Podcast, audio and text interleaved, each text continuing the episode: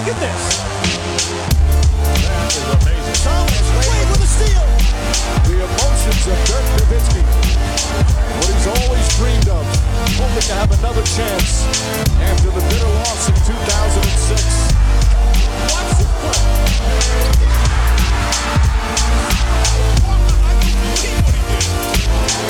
That is amazing. Hallo und willkommen zu Gutnext, dem deutschen Basketball-Podcast im Internet. Mein Name ist André Vogt und ich begrüße euch zur neuen Folge unseres kleinen, aber feinen Basketball-Hörspiels. Heute mit einer äh, extra Folge ähm, Halbfragen-Podcast, allerdings auch halb Rapid Reaction, weil ich äh, habe selber die Fragen quasi aufgeschrieben äh, zu den wichtigsten Themen, die, die gerade die Woche so angefallen sind. Ähm, gestern äh, habe ich ja schon mit Dean die Atlantic Division so als Preview abgehandelt. Ähm, heute möchte ich den nächsten Schritt zurück zur halbwegs Normalität. Ja, euch einfach mal auf den neuesten Stand bringen, was ich so über die, die aktuellen großen Themen denke, damit wir dann nächste Woche ganz weitermachen können mit Rapid Reaction, mit Fragen, Podcast und natürlich mit den Preview-Pods, die ich dann auch gestern mit Dean schon angekündigt habe. Ähm, vielleicht kurz als Info vorneweg, also ich mache heute äh, die Themen, dann werde ich am Ende hinten raus nochmal erklären, was eigentlich los war. Es wird sicherlich nicht jeder da auf Social Media geguckt haben und, und sich vielleicht fragen, warum ich äh, jetzt schon längere Zeit hier kein, keine Podcasts gemacht habe. Das gibt es dann am Ende, aber da gebe ich noch Vorwarnung. Also wer das nicht unbedingt äh, sich anhören äh, will, der muss natürlich auch nicht tun. Das Ganze wird aber heute natürlich wieder präsentiert von äh, manscape.com. Und ich weiß, jetzt kommt so ein bisschen die dunkle Jahreszeit und man denkt, boah, so richtig viel Haut und Haar, also Körperhaar zeige ich ja nicht. Ja, ist so, klar, das ist jedes Jahr so. Nur, ähm, naja, also vielleicht sieht es dann doch irgendjemand außer euch selbst, aber auch selbst ihr allein dürfte ja schon reichen, dass man vielleicht sagen sollte, ja gut, okay, aber so richtig gehen lassen jetzt über die Wintermonate muss man sich nur irgendwie auch nicht. Ich weiß, wir werden dieses Jahr alle ein bisschen mehr Kleidung anhaben zu Hause, was auch richtig ist, ähm, damit wir die Heizung nicht hochdrehen müssen. Ähm, und jetzt kann man auch die argumentieren, vielleicht hilft das ein oder andere extra Haar da auch bei. Ja, aber da, ich würde sagen, lieber hygienisch und so ne, aufräumtechnisch auf dem neuesten Stand bleiben äh, oder auf dem Stand des Sommers und dann lieber vielleicht ein Pulli mehr oder ein paar dickere Socken. Jedenfalls, wenn ihr denkt, ja, der Mann hat recht und ich höre jetzt schon so oft davon erzählen, was Manscaped für geile Produkte hat, ja, dann schaut doch mal euch den Lawnmower 4.0 an. Ne? Ist nicht nur für unten rum, ist eigentlich für überall rum. Ja, ich mache da noch so ein bisschen meinen Stoppelbart, den ich da so ha habe, wenn man das so nennen darf. Ich mache am Kopf eigentlich alles so, wenn es nicht so ganz clean sein muss und, und sonst am Körper sowieso. Äh, von daher, schaut mal rein. Das Teil gibt es entweder alleine bei manscape.com, es gibt äh, diese äh, Performance Packages, da könnt ihr schauen, ob ihr da ein bisschen mehr noch was äh, braucht. Aber ich habe das Ding jetzt schon ein paar Jahre, Monate im Gebrauch, also fast zwei Jahre. Und wie gesagt, ich bin nach wie vor mega zufrieden. Ne, diese Keramikklinge mit Skin Safe ist einfach super, super sicher. Das Ding ist äh, halbwegs wasserdicht. Natürlich sollte damit nicht tauchen gehen äh, und euch da weirderweise irgendwo im tiefen See irgendwie rasieren, sondern eine Dusche oder so, das geht auch. Ähm, und schaut einfach mal rein. Und wenn es euch nicht gefällt, 30 Tage Geld zurück Garantie, Free Shipping ist eh mit dabei. What's not to like? Ähm, mit dem Code NEXT20, also NEXXT20, kriegt 20% auf alles. Das wisst ihr aber wahrscheinlich. Was ihr noch nicht wisst, sind meine Gedanken zu den aktuell großen Themen in der NBA und äh, fangen wir vielleicht mit Draymond Green an. Äh, André aus Wolfsburg fragt, was passiert jetzt mit Draymond Green? Kann dieser Vorfall die Warriors kaputt machen? Was meint André? Er meint natürlich, ja, dieses Video, was gestern, gestern war es genau, rauskam, TMZ, kennt ihr vielleicht dieses Klatschportal in den USA, den wurde ein Video zugespielt vom Training der Golden State Warriors, in dem es zu diesem ja, Handgemenge, nennen wir es mal, kommt zwischen Draymond Green und Jordan Poole und wo Draymond Green, das wurde jetzt ja auch schon, glaube ich, vor einer Woche, wurde das, glaube ich, schon berichtet, eine Poole einfach schlägt. Ins Gesicht schlägt mit der Faust und äh, bisher, wie gesagt, wussten wir nur, was passiert ist. Jetzt haben wir Bilder dazu. Und Bilder, das ist ja nun mal so im Vergleich zu Worten, Bilder sagen mehr als tausend Worte, äh, sind natürlich auch einiges krasser. Ich glaube, das kennt auch jeder dieses Phänomen, wenn man irgendwie mal, heute wird das auch noch so sein, wenn es früher hier in Wolfsburg Kaufhoffest war, man ist dann irgendwie durch die Menge gegangen und auf einmal äh, sind zwei Typen aneinander geraten, es gab eine Schlägerei. Das ist dann irgendwie, also ich weiß nicht, wie es euch geht, aber mir immer so, wenn ich dann so Gewalt sehe, die nicht irgendwie in einem Boxring passiert, irgendwie kontrolliert ist, sondern so unkontrolliert, da schreckt man erstmal so ein bisschen zurück und irgendwie, glaube ich, so ganz basale äh, Instinkte schlagen da, glaube ich, in einem so ein bisschen an. Und so ist es, glaube ich, auch, wenn man dieses Video halt sieht, weil es auch relativ unvermittelt kommt. Ne? Man ähm, kann dort halt sehen, dass schon geredet wird zwischen Green und äh, Poole, dass dann Green auf Poole zugeht. Sie reden, äh, Poole stößt ihn weg und dann direkt kommt eben die Faust. Und das ist schon, wenn man das sieht, natürlich, ja, nochmal, das äh, glaube ich, man, man zuckt so ein bisschen zusammen. Ähm, und das sind natürlich dann Eindrücke, die man auch schwer aus dem, aus dem Kopf bekommt. Ähm, aber die Frage natürlich momentan ist, wie hoch sollte man das aufhängen? Und da scheint es momentan zwei Sichtweisen zu geben. Es gibt die äh, ältere Generation, ne, gerade auch in den USA, die ehemaligen Spieler, die ehemaligen oder immer noch Journalisten, die seit Jahrzehnten dabei sind, die sagen, naja gut, diese Szene, die wir da jetzt gesehen haben, die gibt es jedes Jahr in der NBA 10, 20 Mal. Die sehen wir aber nicht. Und das wird unter den Teppich gekehrt und da erfährt keiner was von. Und wenn jemand was von erfährt, dann gibt man es auch nicht großartig weiter, weil das ist halt Sport. Ne, das ist ein äh, Hochdruck, äh, eine Hochdruckumgebung, wo stellen wir doch mal was überkocht. Ähm, ne, das sind in aller Regel äh, Männer, die dort äh, spielen, die sicherlich ein relativ hohen Testosteron-Level haben und auch ein gewisses Aggressionslevel und eben, ja, dann eben auch mal überreagieren. Ich sage es total wertfrei. Ähm, ich werde nachher nochmal dazu sagen, was, was ich halte von dieser Aktion an sich. Aber erstmal, das ist ja so, ne, das, was man in, äh, im Sport äh, erlebt, äh, das ist ja nicht nur im Basketball so, diese Geschichten kennt man ja aus dem Fußball etc.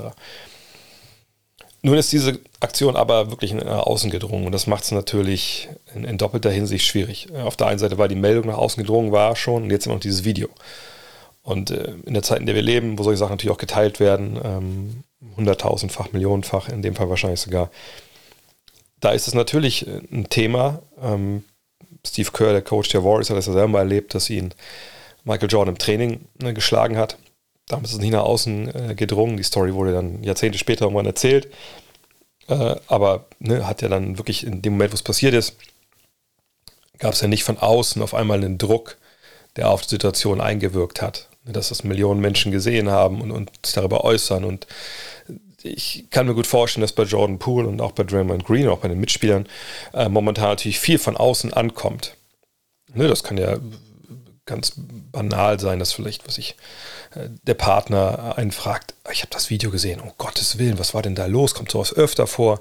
Ähm, bis halt zu, was ich, äh, Fans, die einen dann auf sozialen Medien irgendwie schreiben, ey, was ist da los? Wieso, wieso hast du nicht eingegriffen? Äh, das kann ja verschiedenste Sachen ähm, bedeuten. Das kann natürlich auch Folgen haben, vielleicht auch für den Draymond Green, was ich für Sponsoren sagen, oh, mit dem wollen wir uns aber nicht mehr schmücken. Ne, keine Ahnung. Auf jeden Fall ist da jetzt mehr, viel, viel mehr Druck drauf durch diese Öffentlichkeit dieser Bilder, als das vorher der Fall war, als das in den letzten Jahrzehnten der Fall war. Und ich gebe natürlich dieser Seite recht, die sagt, ja, sowas kommt immer mal wieder vor. Das ist jetzt nicht der erste Punch, der in den letzten zehn Jahren in der NBA geflogen ist im Training. Ja, das natürlich ist es so, dass es das öfter vorkommt. Ähm, auf der anderen Seite gibt es natürlich aber auch die Seite, die sagt, ey, sowas ist unentschuldbar. Ne? Man sollte nie mit Gewalt Probleme lösen. Ähm, das muss Konsequenzen haben, der muss suspendiert werden, sowas geht gar nicht, er hat eine Vorbildfunktion. Ähm, und dem quasi komplett gegensätzliche, diesen gegensätzlichen Pol halt zu der Aussage, hey, das war schon immer so, da müssen wir jetzt keine große Sache draus machen, äh, einnehmen. So. Und natürlich kommt die, diese zweite, dieser zweite Pol kommt auch daher, sagt, dass man eben heutzutage ne, mit solchen Dingen anders umgeht, gerade wenn es öffentlich ist, äh, und dass da so ein bisschen ein Druck entsteht. Ähm, ich bin wie so oft an, die, an, solchen Stellen ein bisschen in der Mitte. Ähm, Habe ich im Training schon erlebt, dass Leute aufeinander losgegangen sind und sich schlagen wollten? Ja, mehrfach, auch auf allen Ebenen. Ähm, habe ich in der zweiten Liga erlebt, wenn ich mich richtig erinnere, damals mal. Also da kam es nicht unbedingt zu, zu, zur Schlägerei, aber schon so zu einer Konfrontation. Ähm, aber es war auch schon als Trainer erlebt, dass Spiele aufeinander losgegangen sind, äh, auch mal ein Punch geflogen ist. Ähm, ich habe das als Mitspieler auch erlebt, äh, in Regionalligen etc. Also das ähm, kam nicht jedes Jahr vor, muss ich auch klar sagen, aber die Situation gab es. Die Frage ist ja immer auch, was dann der Fallout im, im, Nachhinein. Und die Situation, die ich alle gerade selber erlebt habe, ne, die ist natürlich nicht in Social Media breitgetreten worden. Das gab es damals nicht. Ähm, Und deshalb habe ich, glaube ich, die Tendenz, jetzt bei dieser Geschichte zu sagen, naja, ob das jetzt Nachwirkungen hat auf den Meister, muss man auch mal sagen, ist ja der aktuelle NBA-Champion, das Auswirkungen hat, auch vielleicht auf Jordan Pools äh, ne, Status, will ja eigentlich seinen Vertrag verlängern. Ähm, und die Warriors wollen das ja auch, die verhandeln ja gerade.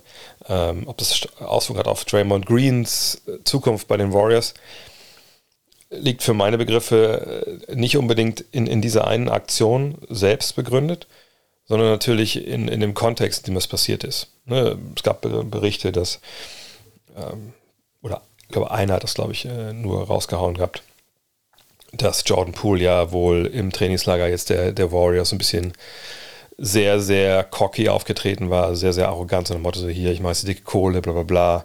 Äh, und dass diese Aktion von Green quasi ne, so der Endpunkt war, man konnte es irgendwie absehen, dass es da hingeht. Ähm, das wurde aber jetzt von Steve Kerr und von, von äh, Bob Myers auch direkt, also vom Trainer und vom Manager direkt dementiert. Äh, Kerr hat sogar gesagt, hey, Pool war so gut im Camp unterwegs mit einer tollen Einstellung wie noch nie. Äh, Myers hat gesagt, dass die Einstellung generell bei den Warriors so gut im Camp war wie noch nie während seiner Amtszeit. Klar, das muss man mit Vorsicht genießen, solche Aussagen, das kann auch alles einfach nur so ein bisschen Blabla sein, damit man halt so ein bisschen den, den Druck rausnimmt, medial, aber sagen wir erstmal so, okay, das wird es auch nicht so sein, dass der da alle mega auf die Nerven gegangen ist, äh, Pool, äh, sonst wären, glaube ich, die Aussagen noch andere gewesen. Ähm, ich glaube aber, dass, wie gesagt, der Kontext wichtig ist. Also sind die beiden schon öfter aneinander geraten. Was ist mit Draymond Green? Draymond Green ist natürlich jemand, der mit anderen Mitspielern auch schon seine Probleme hatte. Natürlich vor allem mit Kevin Durant. Ja, diese, dieses ähm, Shouting-Match, das sie angeschrien haben oder er ihn angeschrien hat, ähm, damals als Durant als Free Agent äh, in der Saison war, das ist ja wohl dokumentiert. Und dass das auch, das, was kaputt gegangen ist, auch damals zwischen ne, ähm, Green und, und, Durant, ist auch dokumentiert. Gleichzeitig äh, scheint sich das ja auch zu weit wieder eingerenkt zu haben, dass man zumindest darüber nachgedacht hat, ähm, nicht Durant dann zurückzuholen, als im Sommer dieses Theater in Brooklyn losging. Ähm, von daher, ich glaube, bei Draymond Green sind wir mit einem Typen unterwegs in, in San Francisco, wo man einfach weiß, dass das ein schwieriger Typ ist, der sehr emotional ist, der übers Ziel hinausschießt. Sicherlich wahrscheinlich Woche für Woche, äh, aber dann eher verbal oder mit äh, keine Ahnung, Aktionen auf dem Feld, äh, Training. Aber man eben auch weiß, dass, dass dieser Vulkan eben auch dann in unregelmäßigen Abständen einfach unkontrolliert ausbricht.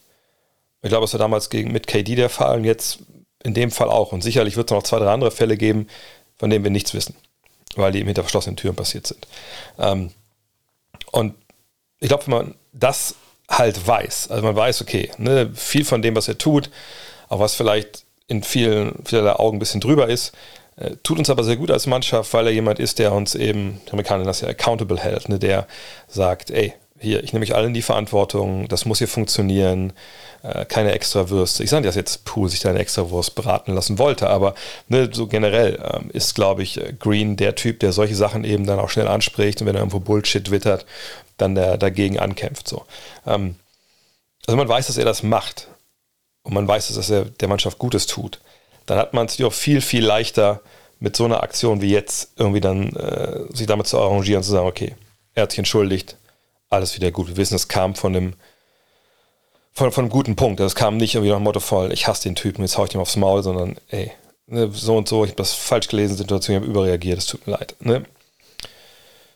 Frage ist halt, sehen das alle so? Ich meine, dass das vielleicht Steph Curry und Clay Thompson so sehen, die lange noch jetzt schon mit ihm gespielt haben, da gehe ich mal von aus. Ich denke, bei Steve Kerr und, Rob, und Bob Myers wird das ähnlich sein. Frage ist, wie ist es mit Jordan Poole?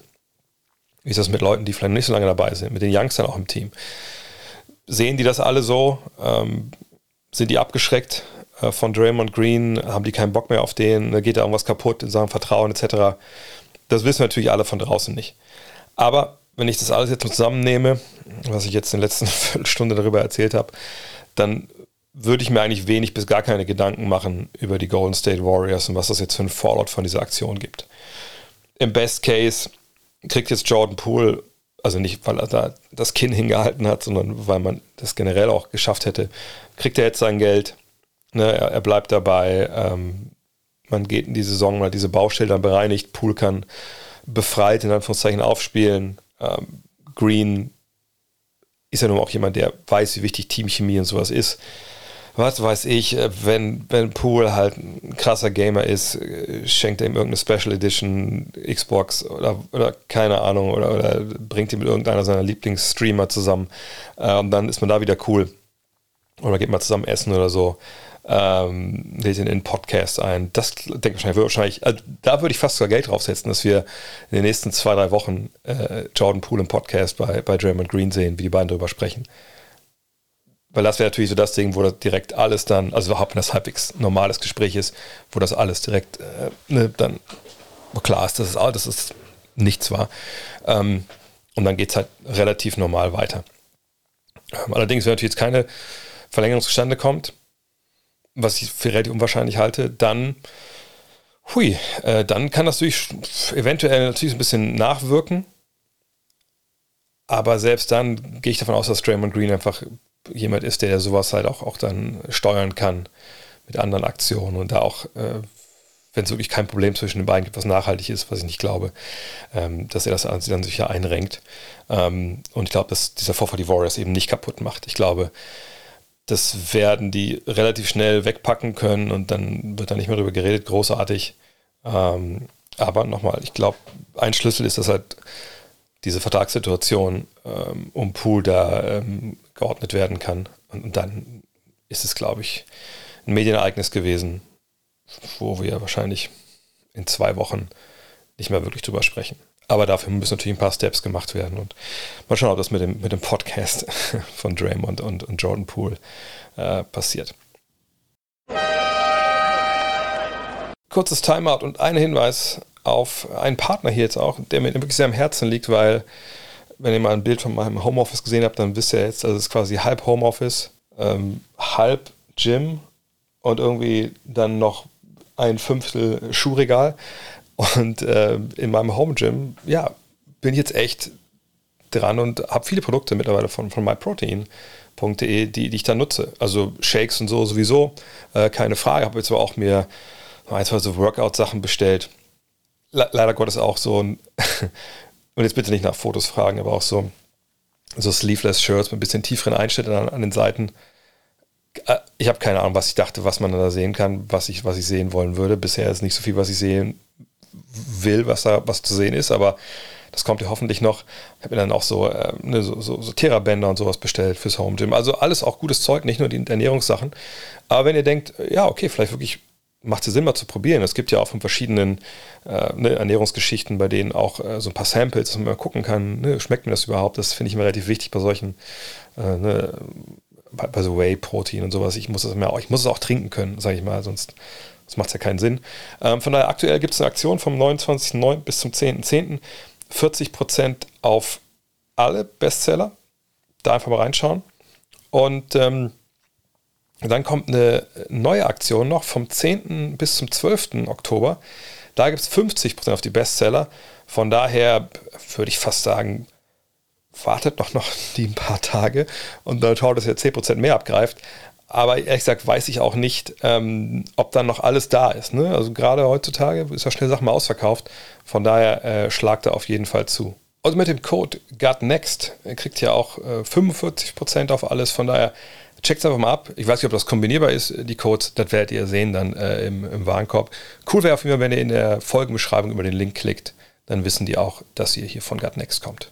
Und ansonsten, ja, happy lifting. Die nächste Frage, auch wieder von André aus Wolfsburg. Ist der Hype um Victor Wembanyama gerechtfertigt? Ihr habt es mitbekommen, dass ähm, es ja ein Spiel gab zwischen dem äh, äh, G-League Ignite Team um Scoot Henderson, heißt er Henderson, oder? Ich glaube ja. Äh, dem äh, ja, eventuellen ersten, aber vor allem halt eher wahrscheinlich zweiten Pick der, der kommenden Draft. Ein sehr, sehr krasser Point Guard. Und Victor Wembanyama, den Namen sogar, ich durfte fast sagen mittlerweile, ähm, ja, dem Übereinhorn, Alien, wie ihn LeBron James genannt hat, ähm, diesem 2 Meter was, 48 großen Franzosen, der äh, eigentlich daherkommt wie, ja, als ob ihr bei NBA 2K einfach alle Cheatcodes, die, die irgendwie die, die Entwickler in der Hintertasche haben, alle bekommen habt und die könnt euch eben in 2 Meter, sagt 48, Dreier schießenden, dribbelnden, zum Korb ziehenden Super Shotblocker kreieren. Und diese beiden Teams eben, was heißt die Metropolitan, sonst was, da wo, wo wenn Yama spielt und das Team Ignite haben miteinander gespielt und wenn man Yama ist jetzt natürlich äh, einfach durch ja, sein Spiel, was, was wir in Europa Beispiel ein bisschen eher kannten, ne, weil äh, wer nun mal hier spielt und das ein bisschen präsenter ist, ist aber jetzt endgültig in den USA äh, detoniert, muss man ganz klar sagen. Also die Amerikaner, jetzt wissen sie spätestens, wer Victor Wembanyama ist. Ähm, äh, bei diesen beiden Spielen war natürlich die, die ganze Elite. Irgendwo stand es war über 200 Scouts, NBA-Scouts, aber ich denke, so, über 200 NBA-Scouts. Wie, viel, also wie viele Scouts haben denn die Teams mittlerweile? Und warum müssen die alle dahin fahren? also äh, scheint doch Geld, so Geld keine Rolle zu spielen bei vielen Sachen. Aber war, ne, waren die alle da, haben sich alle ihn angeschaut. Er hat super performt in diesen beiden Partien.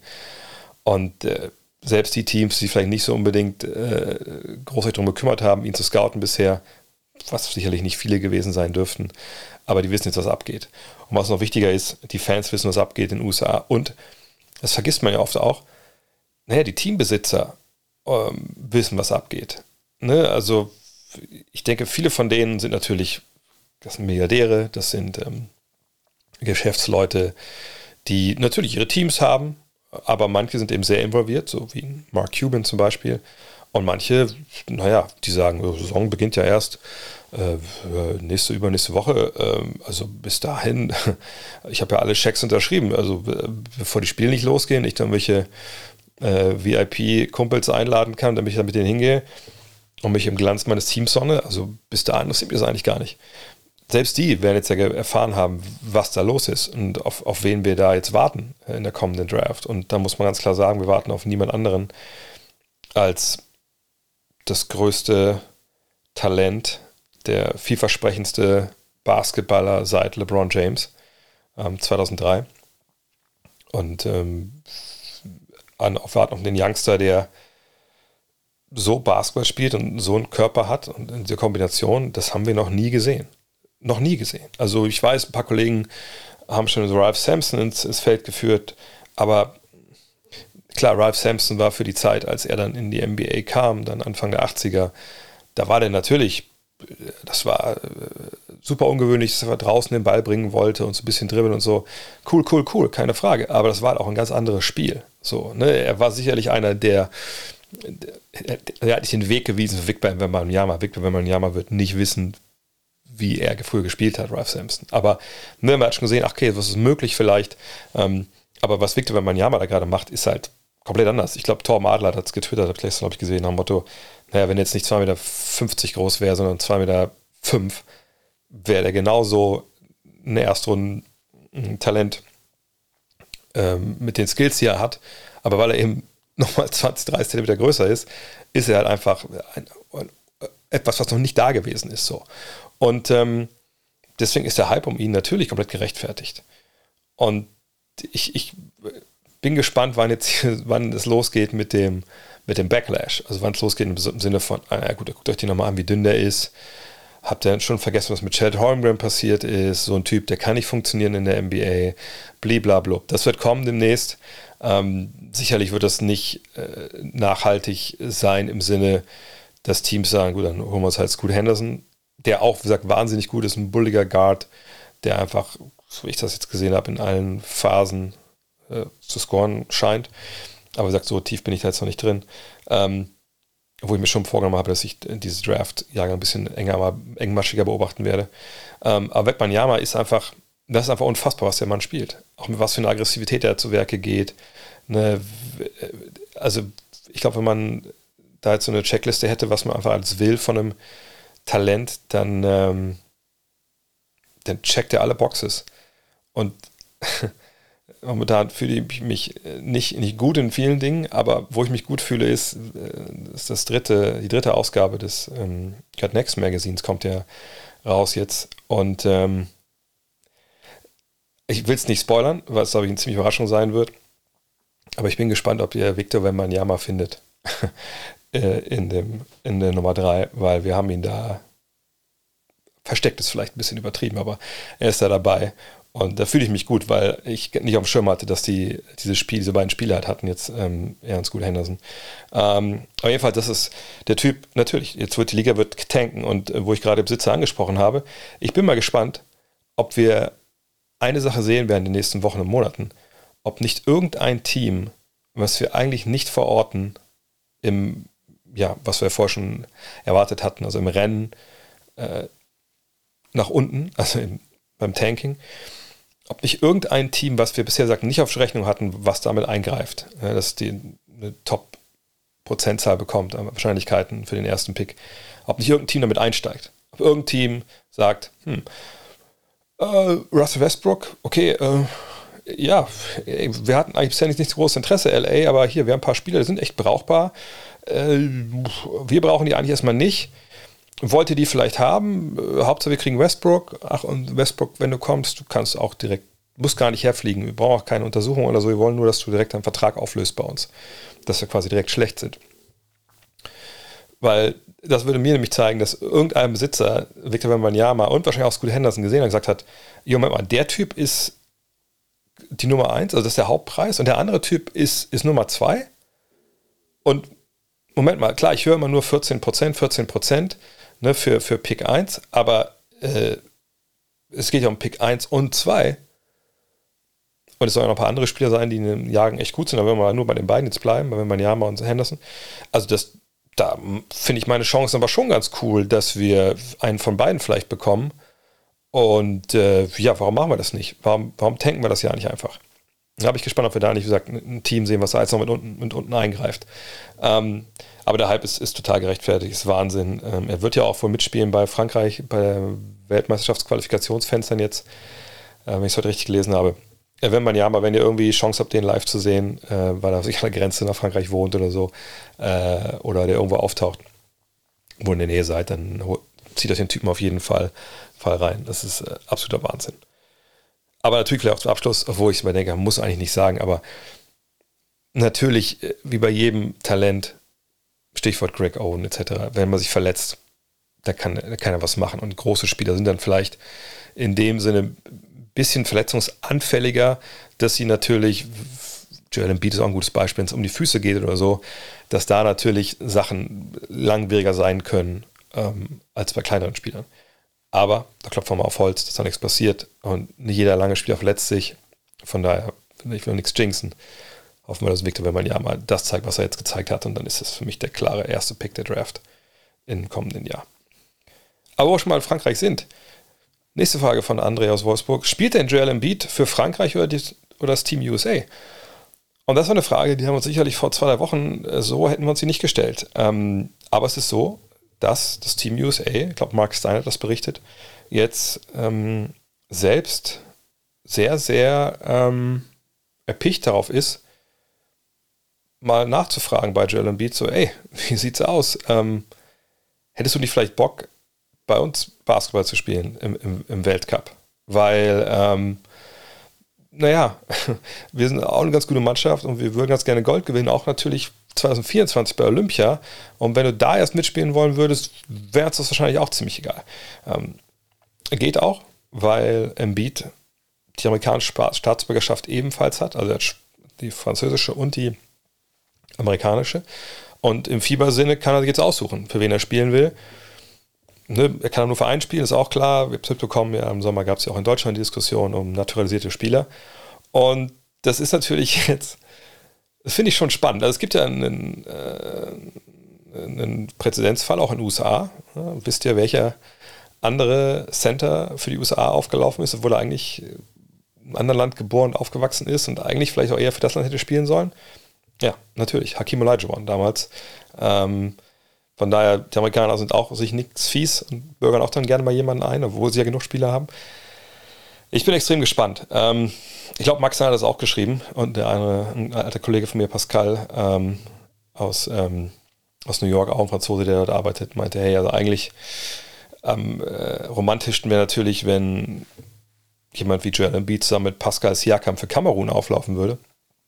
Ja, das fände ich auch sehr geil. Ich finde es eh ganz eh geil, einfach ne, mal dann viele von den Spielern, die auch ihre, ihre Wurzeln in Afrika haben, auch wirklich da dann ne, spielen würden, aber das ist natürlich ein Riesenproblem, da wohl mit den Föderationen und das alles zu organisieren etc.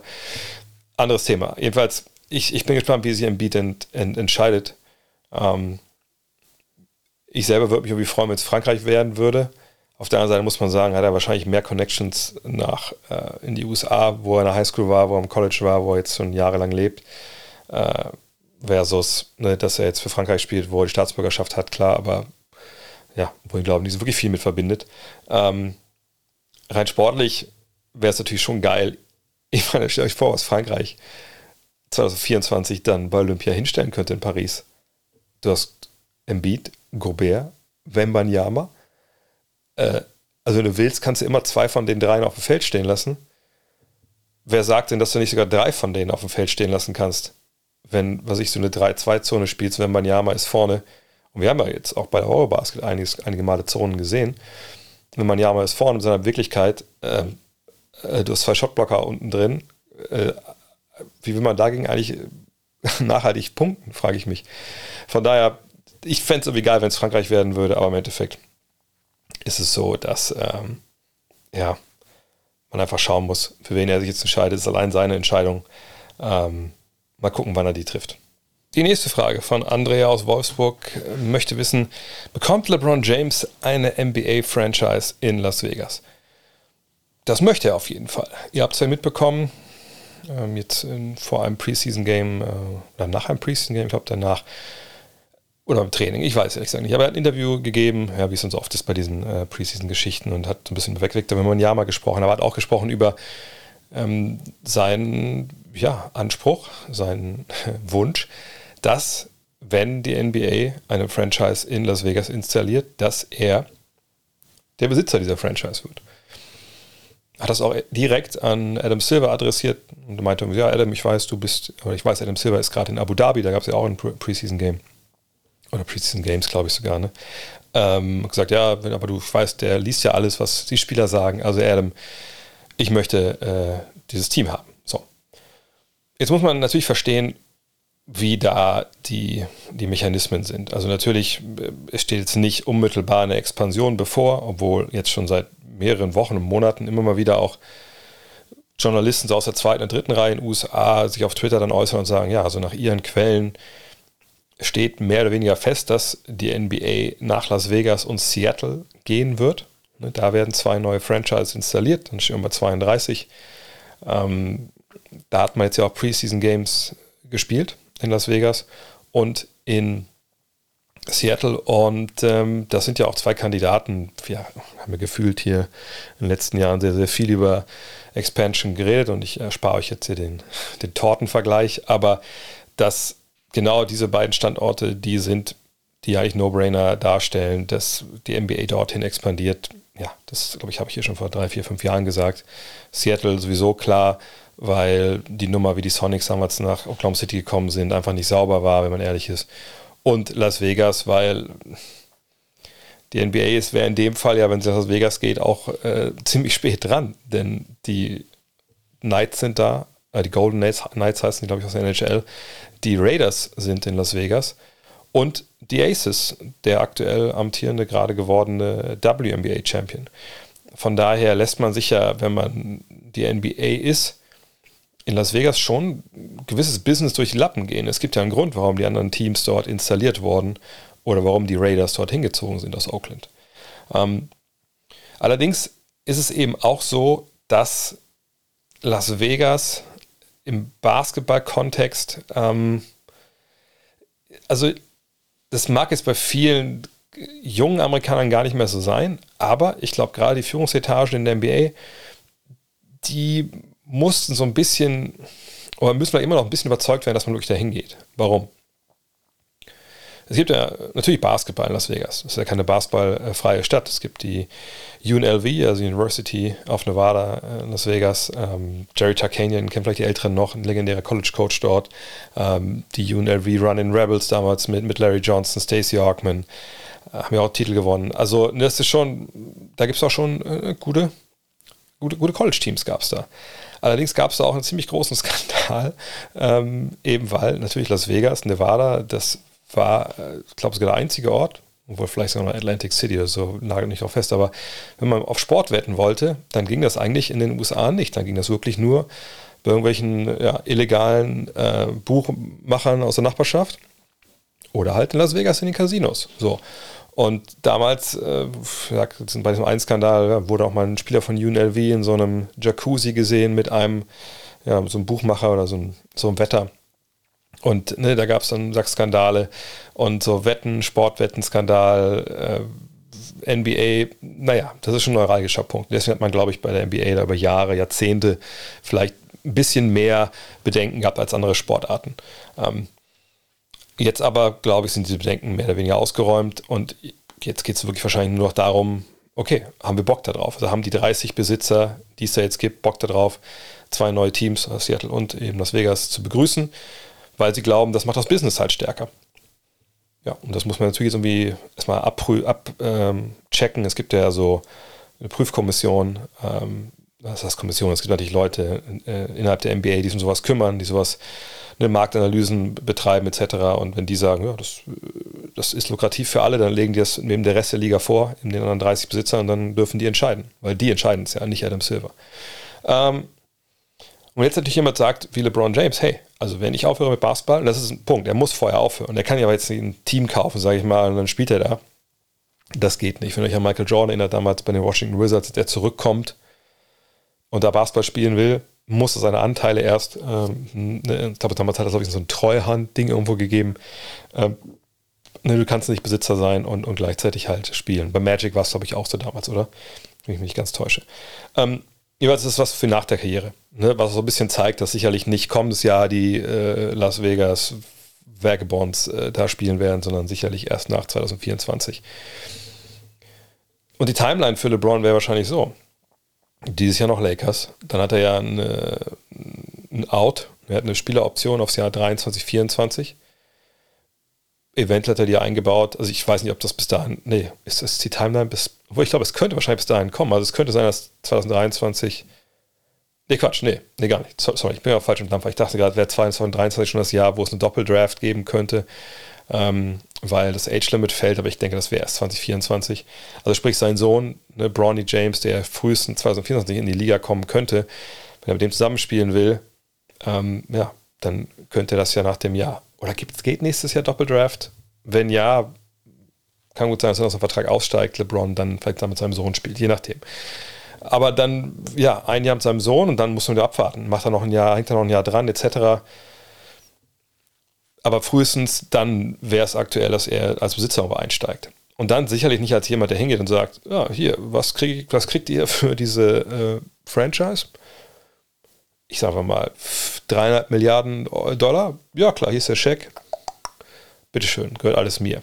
Das wird nicht passieren. Also der realistische Weg für ihn, so war es ja bei Michael Jordan auch, wenn ich mich richtig erinnere, ne, dem ja die Charlotte Hornets gehören, ähm, zu sagen, okay, ähm, ich würde das gerne kaufen, diese Franchise.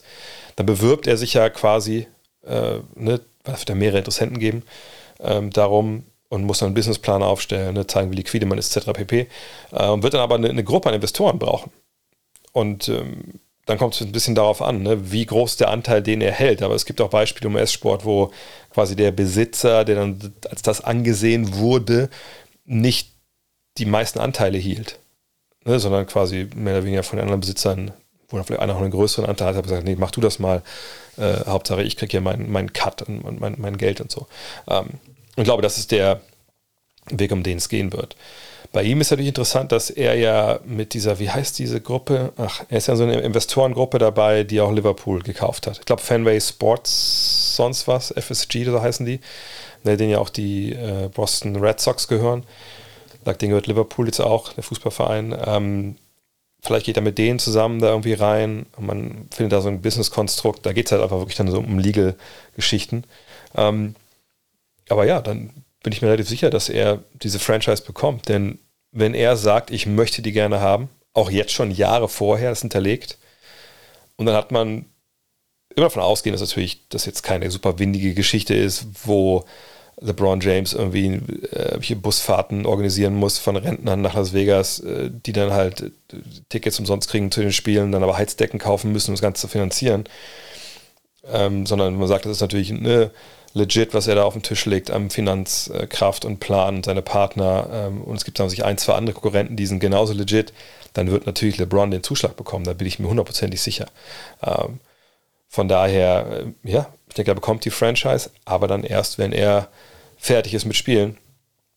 Und das kann natürlich noch ein paar Jahre dauern. Ähm, interessant wäre natürlich, wenn es wirklich 2024 weit wäre, dass man diese Franchise halt an den Start bringt und LeBron dann aufhört, um da Besitzer zu sein? Oder würde er sagt, seine Anteile und sich in seinen, seinen Status da als Besitzer erstmal ruhen lassen?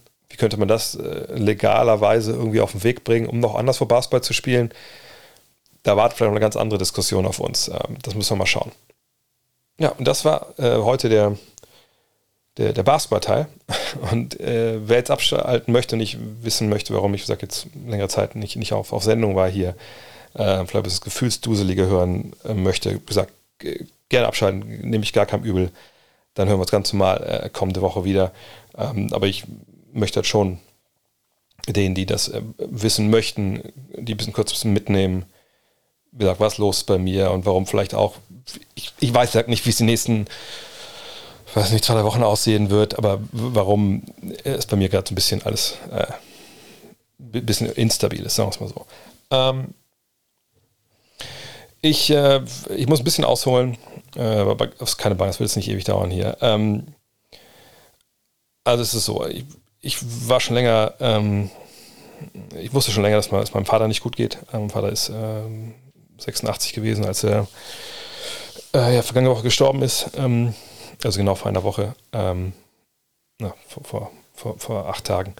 Ähm, und ähm, das war was, was mich natürlich auch in den letzten äh, Wochen und, und, Monaten, eigentlich seit dem Sommer, nicht, nicht wirklich kalt gelassen hat. Ähm, um das kurz zu umreißen, mein Vater äh, ja, war über, über Jahre auch Krebspatient etc. war aber rüstig, äh, war in der Stadt unterwegs mit seinem Rollator, mit, mit meiner Mutter auch, die, die ein paar Jahre jünger ist und äh, hat aber dann äh, im Sommer, ja, ich, ich mache eine Long Story ganz, ganz kurz. Hat halt in der Stadt meiner Mutter eine Bratwurst gegessen, dann ist die bei ihm im Hals stecken geblieben und ähm, wie es manchmal so ist, äh, sind ins Krankenhaus, ähm, hat geguckt, irgendwie reingeschaut in den Hals und äh, dann hat sich diese Bratwurst gelöst. Und aber während dieses ganzen, ja, dieses ganzen Prozesses äh, hat halt seine Speiseröhre wurde von innen verletzt muss ich mal, jetzt eine ganz lange Geschichte, echt kurz, ähm, ähm, hat dann einfach ja, das tierisch abgemagert, ähm, konnte nichts schlucken, äh, nichts essen. Ähm, ein paar Krankenhausaufenthalte rein, raus. Sicherlich auch nicht top gelaufen dann im Krankenhaus, äh, was ich auch niemandem vorwerfe bei der Belastung, die die auch stellenweise haben da. Aber das war natürlich schon sehr, sehr unschön. Ähm, dann äh, nach Hause gekommen, und äh, ja, war stellenweise auf 40 Kilo runter äh, und man hat halt total Angst gehabt. Es war halt alles so im August, sage ich mal, ähm, ne, so vor der, ähm, vor der Eurobasket auch. Ähm, aber dann ging es äh, besser. Also es war, ne, er hat auch, war guter Dinge, hat dann auch gesagt, nee, komm, das, irgendwann kann ich wieder aufstehen. Und ähm, man dachte, okay, cool, ähm, wenn er das selber jetzt auch so sieht, das ist ja auch eine, eine Qualität. Aber ja, gut, im Endeffekt äh, wisst ihr wahrscheinlich schon, dass es eben nicht funktioniert hat. Aber es blieb ähm, so gerade so vor der EM zumindest eine Resthoffnung, dass das nochmal gut wird. Also gut wird im Sinne von, dass er normal schlucken kann. Das war dann auch wieder halbwegs der Fall. Er konnte essen, äh, manchmal konnte trinken. Ich habe ihm dann so hochkalorische ähm, ja, so Lebensmittel bestellt. Das sind einfach so, so quasi ja, so, so Proteinshake, sag ich mal, ähm, mit Nährstoffen, alles drin. Aber es war dann natürlich für meine Mutter irgendwann auch eine, eine ziemliche Belastung, weil ähm, wenig getrunken und einfach zu wenig in dem Sinne, ähm, auch zu wenig gegessen, ist dann auch ein paar Mal gestürzt, als er nochmal versucht aufzustehen. Ähm, ich bin echt mit einem schlechten Gefühl dann äh, zur Eurobasket gefahren. Und äh, ja, habe man natürlich Kontakt gehalten. Deswegen war ich dann auch dann beim Spiel in Griechenland nicht dabei einfach eine Variante darauf immer aufgepasst habe, dass er eben nicht aufsteht und nicht irgendwie äh, nochmal stürzt. Ähm, und das war dann einfach auch schwer, weil ähm, klar, man wenig trinkt, äh, wenn der Körper nicht die, die Nährstoffe bekommt, die er braucht, dann, äh, klar, dann ging so die Halluzinationen los, auch manchmal. Ne, dann habe ich Leute bei sich am Bett stehen sehen, ist dann mitten in der Nacht, weil natürlich auch viel im Bett lag und auch tagsüber viel geschlafen hat, aufgestanden, hat gesagt, hey, wann kriege ich mal Mittagessen und so. Das war für meine Mutter auch nicht leicht und äh, einfach eine sehr, sehr belastende Zeit. Und dann ähm, war nach der Eurobasket war es so, dass ich dann ähm, so gute Freunde von mir geheiratet hatten auf Mallorca und wir haben uns dann äh, auf den Weg gemacht, also meine Frau, die Tochter und ich, dass wir das Wochenende dann da waren. Und ähm, als wir gefahren sind, war, ja, ich will nicht sagen, war alles gut. Natürlich war nicht alles gut, aber meinem Vater ging es den Umständen entsprechend. Ähm, man konnte ihn ganz normal ansprechen, äh, mit ihm reden. Aber man hat halt auch schon gemerkt, ähm, da, da, verändert sich was. Und als wir dann wieder kamen, äh, vergangenen Mittwoch, ähm, sind wir dann abends noch, noch zu meinen Eltern, auch wenn unser Hund da war, und, und haben den abgeholt. Und ähm, als ich ihn da gesehen habe, da war halt dann klar, dass, dass er stirbt. Ja, und dann saß ich halt äh, Donnerstag die ganze Zeit äh, bei ihm am Bett und meiner Mutter äh, und habe ihm halt immer wieder gesagt, dass, dass ich keine Sorgen machen muss, dass alles gut ist, aber er konnte nichts mehr verbalisieren. Also es war einfach nur noch ich glaube, er war gar nicht da. Also man hat zwar gesehen, dass er versucht hat zu sprechen, er versucht hat, irgendwie aufzustehen, ähm, aber einfach die Kraft fehlt. Und, und ähm, es war auch klar, es, es geht es nicht mehr um Tage, es geht um Stunden und dann ist er in der Nacht auch gestorben. Und am Ende hat er sicherlich alles rausgepresst, was irgendwie, irgendwie drin war im Leben. Ja, und 86 Jahre ist ein, natürlich ein, ein stolzes Alter, hat unsere Tochter kennengelernt. Ähm, die wird sich immer an ihn erinnern. Aber das spielt ja alles dann im Endeffekt keine Rolle, wenn man das selber irgendwie ja, verpacken will. Man kann sich ja die ganze Zeit immer sagen, ähm, dass das alles gut ist, wie es gut ist, wie es gekommen ist, aber, aber ich merke das ja auch, das ist kein Thema, was mich ähm, ja, kalt lässt. Und äh, es war einfach, einfach nichts zu machen. In den letzten beiden Wochen ähm, und jetzt versuche ich langsam wieder äh, ja, einzusteigen in alles. Und mein Vater hat immer gesagt, was muss, das muss. Und er hat auch vollkommen recht. Äh, danke an alle, die, die ihre ja, Beileidswünsche äh, geschickt haben. Äh, das, ich habe das alles gelesen. Ähm, ich kann längst nicht auf alles antworten. Ähm, ja, vielen, vielen Dank dafür. Und sorry, dass das jetzt auch so emotional geworden ist, sollte es eigentlich gar nicht. Ähm, aber ich denke, ihr müsst schon wissen, ihr sollt schon wissen, was hier los ist und so. Und werde auch immer mit offenen Karten spielen, auch weil natürlich viele Supporter dabei sind, etc. Ähm, aber wie gesagt, ähm, ziehe jetzt durch, Sorgen steht vor der Tür, darauf können wir uns alle freuen. Und ey, danke. Danke für, äh, für all die Jahre äh, Unterstützung. Ich glaube, wir haben ja auch äh, echt eine Menge äh, miteinander durchgemacht und da gehört sowas dann auch mit dazu. Und von daher, ja, ähm, sorry, wenn ich euch jetzt runtergezogen habe, das war jetzt gar nicht meine, gar nicht meine Absicht. Ähm, nächste Woche geht's weiter. Ganz normal und äh, wie gesagt, danke für alles. Ähm, und wir hören uns dann nächste Woche. Bis dann. Ciao. Hello. Look at this. That is amazing. Thomas Wade with a steal. The emotions of Dirk Nowitzki. What he's always dreamed of. Hoping to have another chance after the bitter loss in 2006. Watch play.